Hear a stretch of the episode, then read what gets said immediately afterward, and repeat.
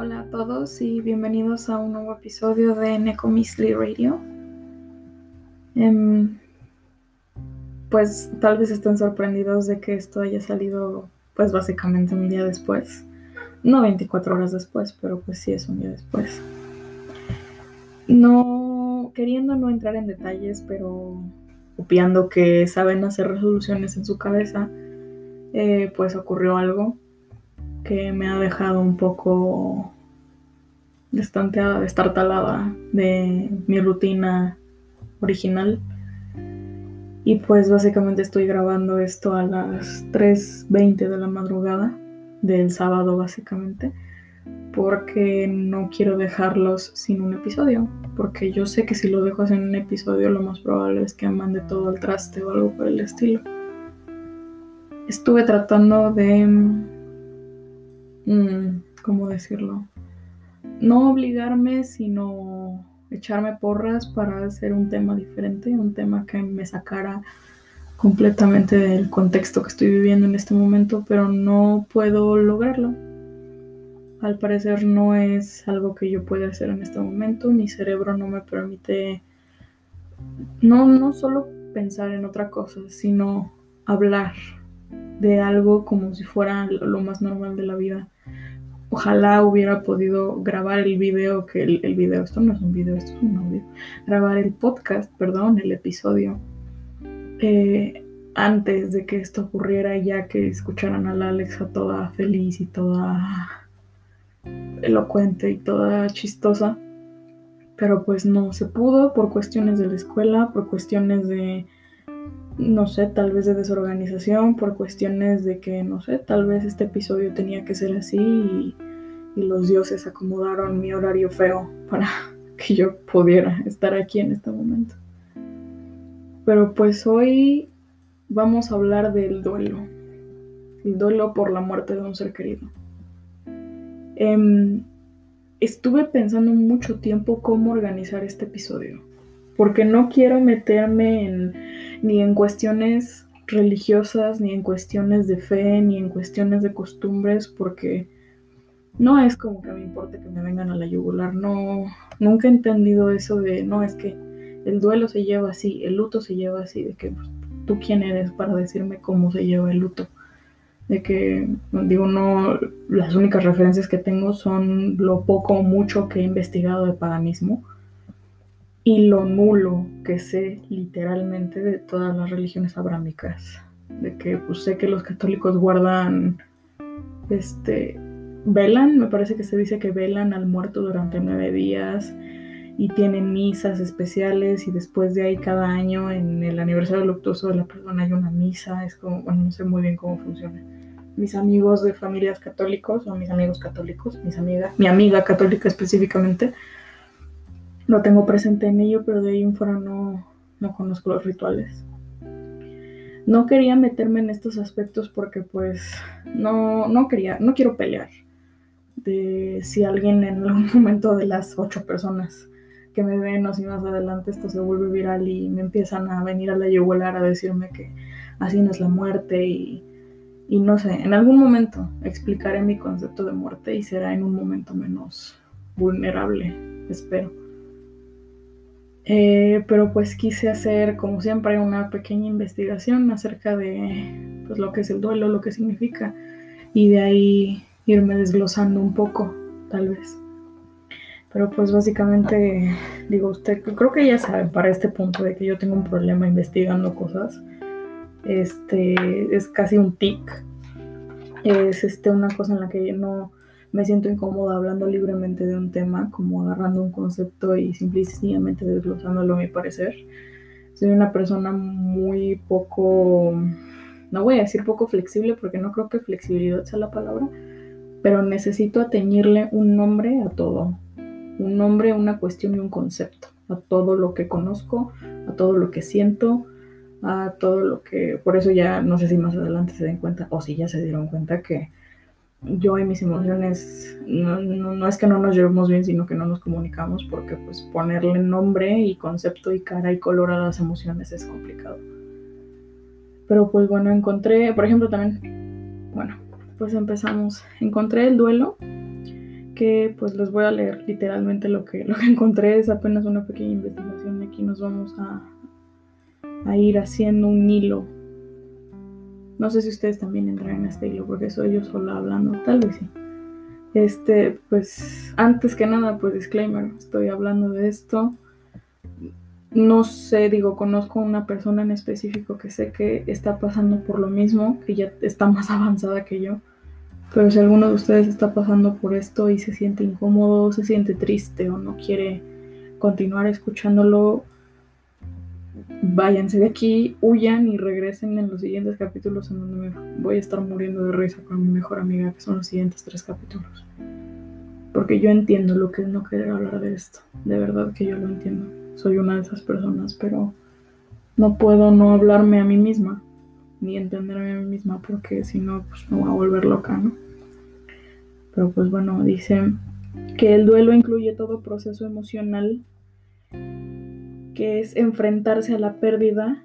Dice, bueno, yo lo puse a la pérdida porque después en el lugar que encontré en el artículo, que era un artículo de ciencias médicas, el duelo como que todo el mundo lo tenemos atenido a la muerte de un ser querido, pero el duelo se experimenta en muchas facetas del ser humano que es saliendo de un cuadro depresivo, en la pérdida de peso, en, muchas cuestiones realmente. Perdón. En la despersonalización de una persona después de sufrir un trauma, después de, muchas cosas, pero pues aquí vamos a teñirlo todo a la muerte de un ser querido.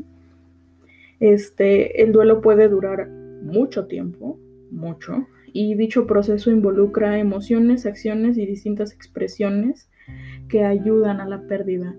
Entonces, básicamente, el duelo es un sistema que tenemos los humanos. No sé si otros animales lo tengan.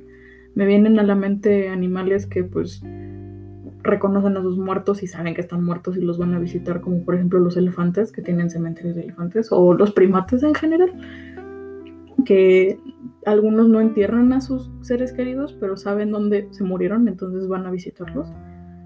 Este, los animales domésticos también presentan el duelo y ese tipo de cosas, pero pues es un mecanismo emocional y mental y a veces hasta físico en el cual tú estás tratando de sobrellevar la pérdida de un ser querido, de una persona cercana a ti. Este, junto al duelo lo acompaña el luto, que el luto es este, ¿qué? Se denomina como qué dice aquí? Tengo muy mala letra, gente. Bueno, es que aparte es muy tarde y estuve haciendo apuntes. Ah, sí. La manera en que se expresa el duelo y la pérdida en público. Fuertemente, ajá, exacto, fuertemente ligado a las ideologías, religiones y el contexto social y temporal del individuo. El luto es cómo presentas tu duelo ante las otras personas. El luto no es para ti mismo muchas veces es un, es un mecanismo, es un coping mecanismo, no me acuerdo cómo se dice eso en español, pero es un mecanismo para tú sentirte como en duelo, como personificarte con el duelo y para mostrárselo a los demás. Creo que hoy en día no es tan común, digo, al menos no, o sea, no, es como antes, ¿no? Que por ejemplo las personas en duelo tenían que ir vestidas de negro y con, un velo y con un rosario y calladas y tenían como marcas muy específicas para la sociedad. Este, y pues eso, es básicamente luto y luego acompañado de esto viene la pena, lo que significa la pena, que es básicamente el duelo y el luto, suceden en el periodo de la pena eh, la cual se refiere a una persona que experimenta la tristeza por la pérdida. Y entonces dice que el duelo se manifiesta de manera inesperada. Ah, sí, esto es que, bueno, estas son como las, las tres líneas que encontré, ¿no? Y luego, algo interesante es que el duelo puede manifestarse de maneras inesperadas, ya sea en la pérdida de una relación difícil, esto se refiere a que por más curioso que parezca, es normal que la pérdida de un ser que fue abus, que fue un abusador o que hubo ahí una relación de fricción, la muerte de ese ser de todos modos te cause pena, te cause dolor, te cause ira, te cause frustración y llores y te deshagas en, llanto y en emociones. Este, esa es una y la otra que es la que me interesa porque al menos es mi contexto específico Y es este, ya se experimenta, ajá. O después en una, ¿cómo se dice? O puede ser una enfermedad prolongada, dice, donde la pena y la aflicción inician antes de la pérdida misma y esto se le llama el duelo anticipado.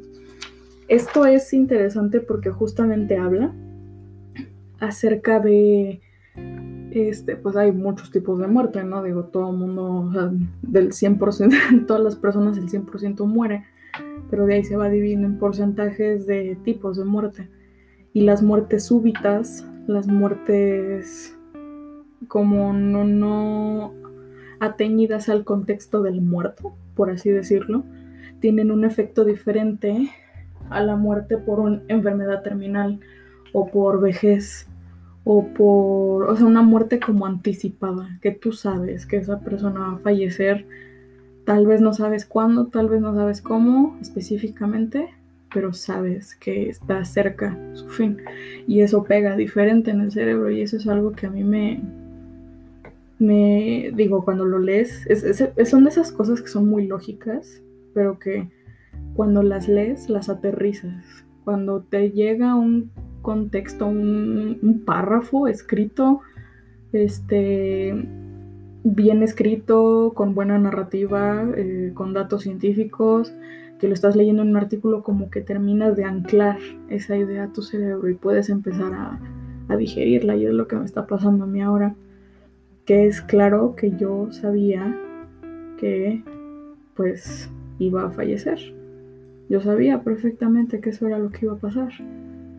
Y de todos modos, la pena no se quita cuando la persona se termina de ir, pero no es lo mismo que si se me va una persona por un accidente de coche o porque lo asaltaron en la calle y decidió defenderse y le metieron una bala o porque hubo un accidente de construcción o porque lo atacó un virus mortal, señor COVID.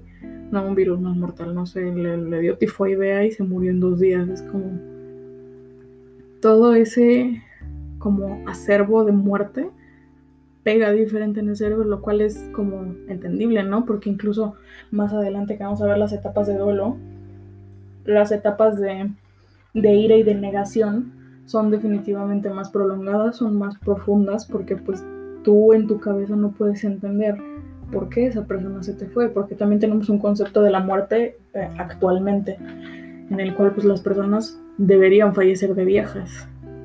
La muerte no es tan común como lo era antes. No es como que haya menos número de muertes porque nunca va a haber menos número de muertes.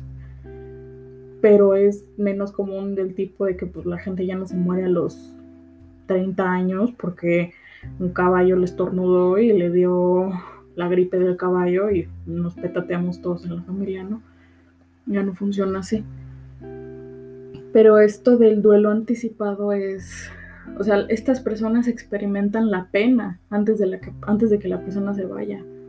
El saber que esa persona se te va a ir en este año, probablemente, te llena de pena y te llena de dolor y te llena de frustración y te llena de ira, que es lo que yo llegué a ver conmigo, con mi hermana, con mi madre, con mi familia cercana, en el cual la frustración de no saber qué hacer, la, la ira de no entender por qué está pasándote esto a ti, la, línea en la cual es que yo estoy bien, es que yo vi a esta persona bien hace dos años, hace un año, hace un mes, y de repente todo se fue para abajo. Eh, esto es muy común en enfermedades terminales o les digo como en estas muertes ya de viejitos, en el cual pues si el señor ya está grande, tiene 100 años claramente, no le falta tanto para irse, que al menos es mi caso. La muerte de un un ser querido anciano, específicamente ancianita, mi abuela, mi abuela materna. Ay, pero bueno, luego nos movemos a las etapas del duelo, que este, estas se engloban específicamente en adultos. Los expertos pueden unificarlas, no sé si se dice unificarlas, pueden segmentar el duelo, pueden especificar el duelo en etapas y estas etapas aplican a adultos. ¿Por qué? Pues porque los niños son otro rollo completamente, ¿no? O los niños tienen su propia idea de lo que es el duelo y llevan el duelo diferente y entienden la muerte de manera diferente. muchas veces les tienes que explicar lo que significa la muerte. Pero pues encontré dos, lo cual me saca de onda porque yo no me acordaba como de esto, digo, mi única relación con, con este, las etapas de duelo antes de este de pues lo que estoy viviendo ahorita fue en, The Legend of Zelda este, Majora's Mask, que es una de las teorías del videojuego. Este, que eran las primeras cinco etapas del duelo, que fueron las primeritas que encontré, que son la denegación y el aislamiento, la ira, este, la negación, la depresión y la aceptación. Y luego las otras que encontré, que son siete específicamente, dice la negación, ah, ¿qué? Así, ah, negación, confusión, ira y enojo, dolor y culpa, la tristeza, la aceptación y el restablecimiento slash aprendizaje. No sé cuál sea la correcta, no, no es mi área, no soy psicóloga, no soy tanatóloga, no sé cómo funciona, pero la que yo más me acuerdo es que nada más son cinco, entonces son con las que voy a trabajar eh, voy a trabajar nada porque yo no sé cómo funciona esto. O sea, yo no creo que seas tú capaz como de entenderte a ti mismo y decir, ah, claro, sí, es, que yo estoy en la etapa de ira o en la etapa de negociación. O, en la, o sea, no, no creo que sea algo tan sencillo, a menos que sepas analizarte muy bien o que si encuentres como una tendencia muy marcada de tus acciones, dices, ah, bueno, te, tiene sentido que esté en la ira porque acabo de romper mi mesa en un ataque de ira porque me acordé que esta persona ya no está conmigo. Pero una cosa que me pareció, digo, las demás, o sea, las podemos entender, ¿no? Digo, la negación y el aislamiento que es básicamente, pues, te cuesta, aunque estemos grandes, chicos, medianos, de cualquier cosa, la negación es una cosa muy normal. O sea, el yo no quiero creer que esta persona no existe, porque aparte es un es una forma súper rara.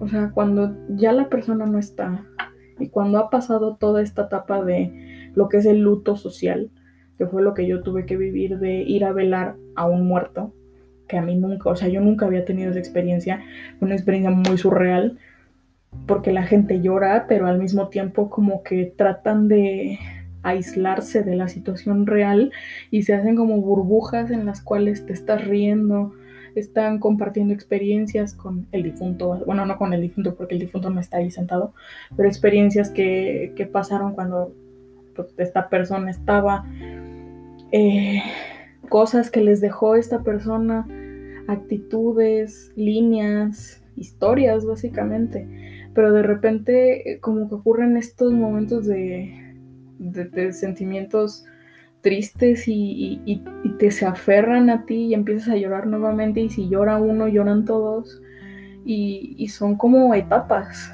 son etapas y pues es literalmente el luto y la pena que están viviendo todos juntos. Este, eso es entendible, la ira también es entendible, el por qué, por qué se fue, digo, iba a decir por qué te lo llevaste, pero pues porque la gente se muere básicamente, ¿no? Independientemente de un montón de cosas.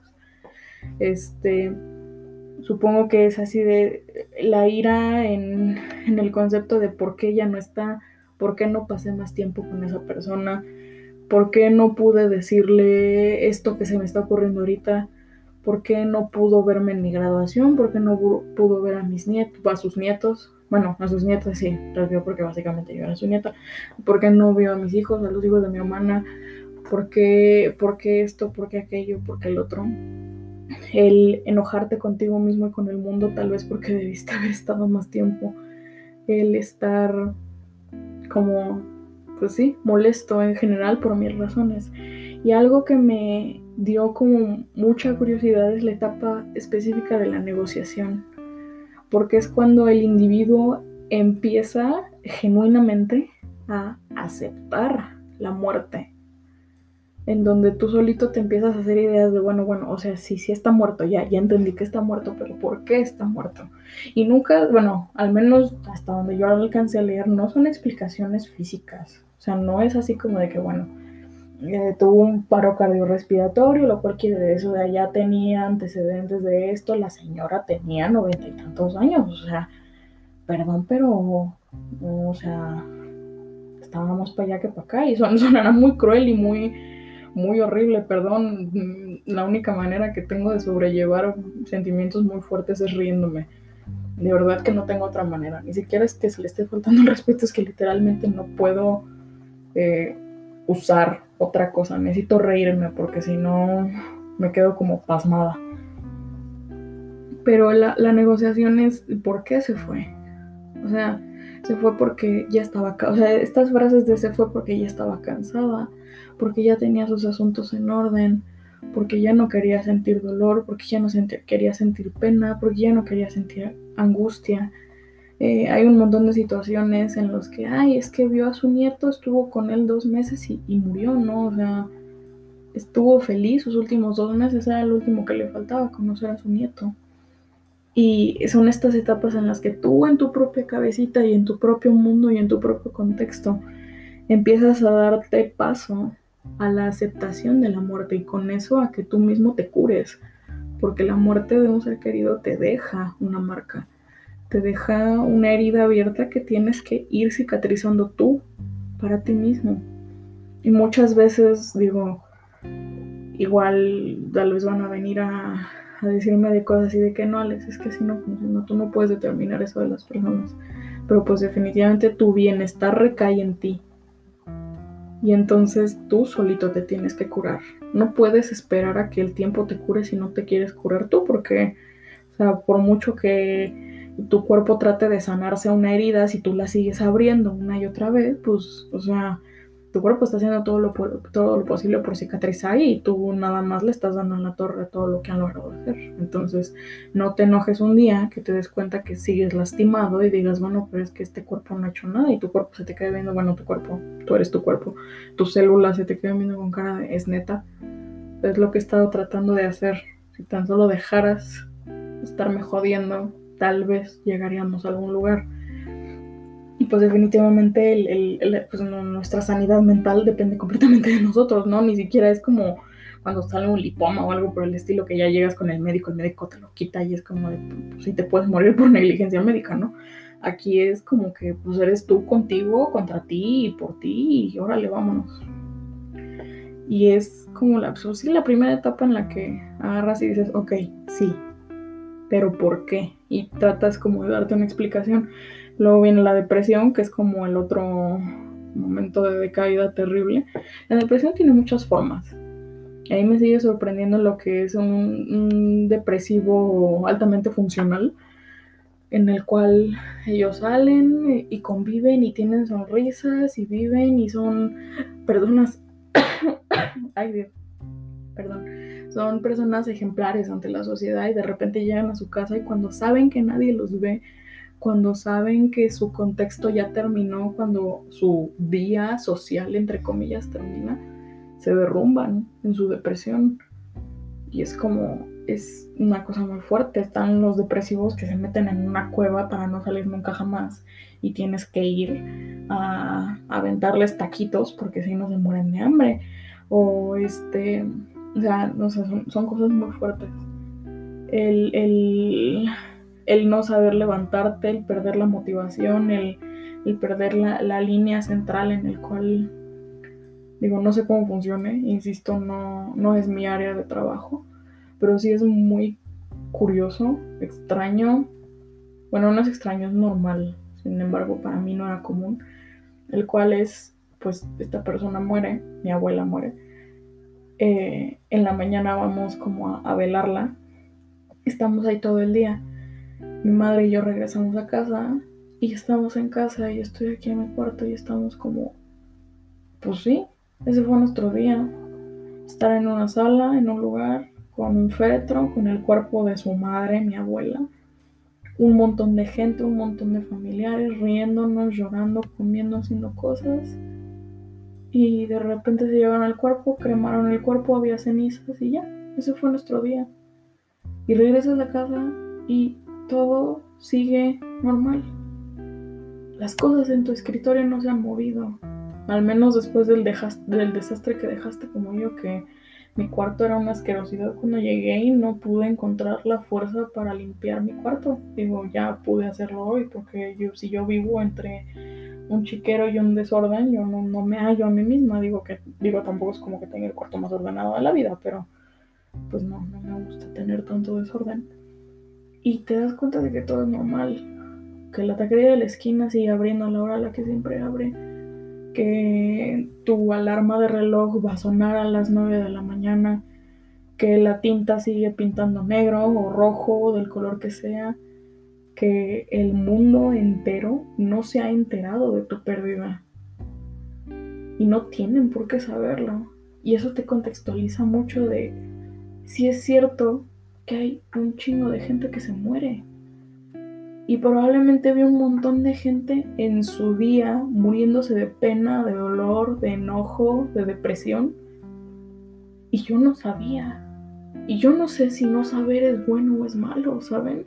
Porque yo no es como que quiera que mis vecinos sepan que mi abuela se murió. Qué cosa tan incómoda. Pero al mismo tiempo es como el mundo sigue girando después de una muerte. Y te das cuenta que tú cuando te mueras va a pasar eso. Y el dolor que tú estás sintiendo lo van a sentir otras personas, esperanzadamente, ¿no? Si tienes buenas relaciones con los demás. Y siento que ahí es donde empieza a entrar la etapa de la aceptación. El darte cuenta que la muerte es real, que la pérdida es real, que aunque todo parezca normal y que, todo literal en el mundo sigue girando porque somos un grano de arena comparado al inmenso mar para el universo, el universo sigue girando, independientemente de quién se muera o quién no se muera o quién sobreviva o quién se reproduzca o quién no se reproduzca. La Tierra va a seguir girando, las mosquitas van a seguir volando, las plantitas van a seguir haciendo fotosíntesis. Y ese, siento que esa es como la entrada al proceso de aceptación, en el cual, pues sí, o sea, mi vida no se detuvo, mi vida está triste, está por el suelo ahorita, está del, del nabo, básicamente, a estas alturas. Pero de ahí en fuera yo no puedo determinar otro gran cambio en la vida en lo que resta de la vida. No sé. Es una cosa que me parece curiosa por decirlo menos, ¿no? De que pues, pues sí se le cayó el mundo a un par de personas con la pérdida de mi abuela, pero esas personas tienen que superar esa muerte, no por decir que, ay, bueno, ya superenlo, no, porque yo misma no lo he superado.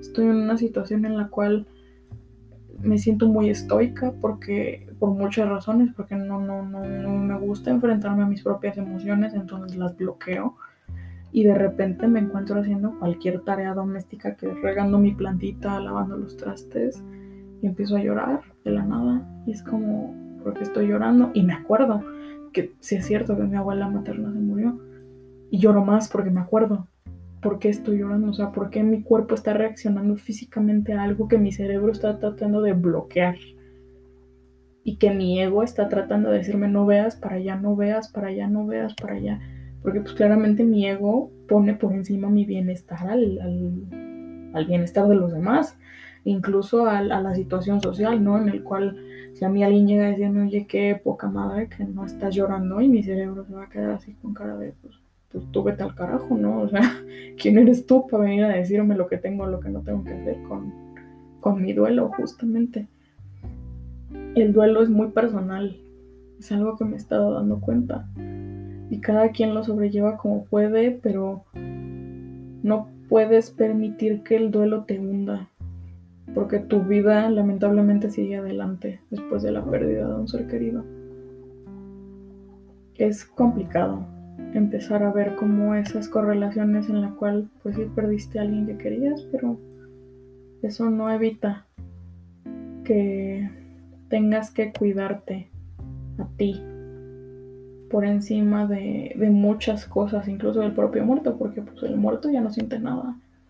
Digo, ahí es por meterme, no, es por meterme en la, ideología y en la religión de alguien, pero pues, tus órganos sensitivos están muertos, tu, tu sistema nervioso ya no existe, literal, ya no sientes dolor físico. Pero, ah, 29, bueno, volvemos en un momento.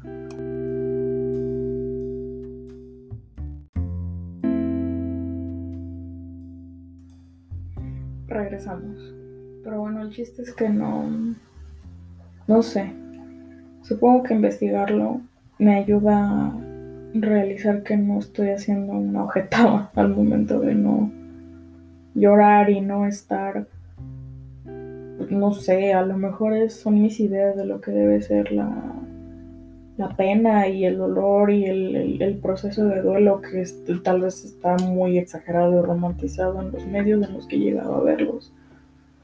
Eh, realmente nunca puedes ver el duelo real de una persona. Realmente nunca puedes ver el duelo real. Nunca puedes ver el duelo real de una persona.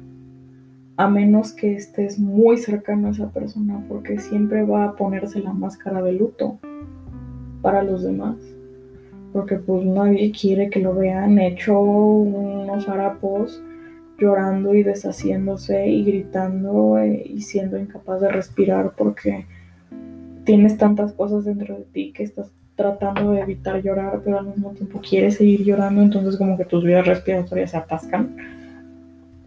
Y, y pues cada quien tiene su proceso. Y todos los procesos creo que son válidos ya sea salir y fingir que no está pasando nada, que pues están en la primera etapa, estando enojado todo el tiempo, tratando de, hacer explicaciones marihuanas de qué es lo que está ocurriendo en tu vida actualmente. Cada quien tiene su proceso, cada quien tiene sus métodos, cada quien lleva el duelo como quiere. Incluso si eso molesta a las demás personas o les hace creer que no estás llevando una etapa de duelo como deberías lo que es, por ejemplo, publicar en redes sociales que pues tu familia falleció y poner fotos o un caption o una descripción, una super Biblia que explique todo lo que sientes por esa persona y a mí eso me pone muy incómoda. Al menos yo mis redes sociales las utilizo para muchas cosas, sí para mantener una línea de comunicación de mí con el internet cuando estoy enojada, cuando estoy triste, cuando estoy frustrada, pero creo que hay cosas, al menos para mí, dentro de mí, que a mí no me gustaría externalizar. No sería la muerte de un ser querido. Yo creo que no sería capaz. Porque en mis redes sociales soy, pues, tonta y burlona y tengo memes y gatitos, gatitos ninja del espacio y cosas así. Entonces no me siento cómoda haciendo eso, me siento cómoda haciéndome bolita en mi cuarto, llorando, pensando, leyendo, analizando cosas, hablando con las personas con las que tengo que hablar, con las que quiero hablar. Y listo, esa es mi etapa de duelo. Digo que tal vez un poco contradictorio porque pues básicamente estoy hablando aquí, ¿no? Y voy a subir esto. Voy a dejarme una meta, voy a subir esto. Tal vez si tuviera un poco más de tiempo y menos sueño, eh, haría otro episodio y diría como, bueno, mira, a ver qué se me ocurre subir mañana, si no es que subiría los dos, pero no. a oír esta mañana. Espero que mínimo una persona me escuche, si no es completamente entendible si quisieron irse de aquí. Ah, pues sí, creo que he cubierto todas mis bases de lo que quería hablar en este momento. Actualmente son las 4 de la mañana, me parece, 3.55 de la madrugada una buena hora para seguir estudiando y seguir haciendo cosas de biogeografía y de LIC. Este, pues espero que si no les gustó el capítulo de hoy, al menos haya sido liberador. No, saben que ojalá les haya gustado el capítulo de hoy. Ojalá sean de estas personas empáticas o al menos curiosas que se quedaron a escuchar mi voz y mi proceso y mi forma de de entenderme a mí misma, al menos en este aspecto.